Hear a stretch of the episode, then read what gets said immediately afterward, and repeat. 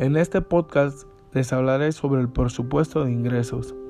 La ley de ingresos encuentra en su fundamento en dos artículos de nuestra Constitución. El primero de estos, el artículo 31, que establece la obligación de todos los mexicanos de contribuir para los gastos públicos de la Federación, el Distrito Federal y de los estados y municipios en que residan de manera proporcional y equitativa, que dispongan sus leyes. De igual manera, el artículo 73, fracción 7, atribuye al Congreso de la Unión la facultad de establecer las contribuciones para cubrir el presupuesto. Algunas de las características que podemos atribuirle a la ley de ingresos son las siguientes. Anualidad. Tiene vigencia durante un año fiscal que corresponde a un año calendario. Precisión. En virtud de cualquier impuesto y recaudación que no, no esté claramente establecido en dicha ley, no podrá ser recaudado. Previsibilidad.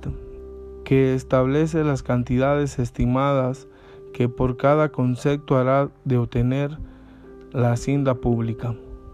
Aspecto en razón de que dicha ley contiene un catálogo de rubros por obtener en el año de su vigencia. Esta oportuno señala que aunque la inactividad de dicha ley debe presentarse en la Cámara de Diputados, la discusión y aprobación de la misma en facultad del Congreso de la Unión esto es de ambas cámaras, egresos de Estado. El Estado debe realizar diversos gastos a efecto de cumplir con sus objetivos fines, los cuales llevarán a cabo con la autoridad del Poder Legislativo y a través de la Cámara de Diputados, a la que corresponde de manera exclusiva la discusión y aprobación anual del presupuesto de egresos. El presupuesto de egresos es el documento que concentra las partidas en las que el gobierno podrá gastar para satisfacer las necesidades colectivas, pero también a un instrumento que orienta la actividad económica del país, en virtud de que el presupuesto de ingresos es producto de la recaudación de impuestos y por tanto el dinero aportado por el gobernados, su uso deberá ser correcto y decir debe ser utilizado para satisfacer las necesidades primarias del país. Por la razón, la fiscalización en el gasto de los recursos es un aspecto muy importante en los estados modernos. En algunos países europeos cuando se habla de presupuesto se refieren tanto a los ingresos como a los egresos.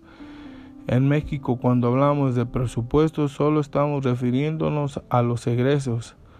Así suele hablar del presupuesto de egreso. En todo, a la naturaleza jurídica del presupuesto no existe anulidad en la doctrina y en torno a esta hay fundamentalmente dos posturas que resumimos a continuación. Primera, desde un punto de vista eminente, formal y orgánico. El presupuesto de egresos es un acto legislativo, puesto que si el procedimiento usual de cualquier ley, fase de iniciativa, fase discusión y aprobación y fase de integradora de la eficacia.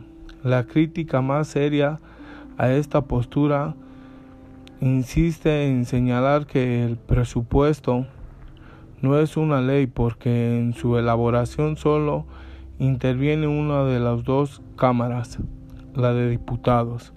Segunda, desde un punto de vista material, el presupuesto de ingresos no reúne notas que identifiquen a una ley, generalidad, abstracción y personalidad, sino por el contrario, contiene disposiciones correctas particulares y dirigidas específicamente a, a los entes públicos. Por ello hay quienes consideran al presupuesto de ingresos como un acto administrativo emitido por un órgano legislativo. Los principios que rigen a los requisitos que deben normar el presupuesto son los siguientes. Universalidad, unidad, especialidad,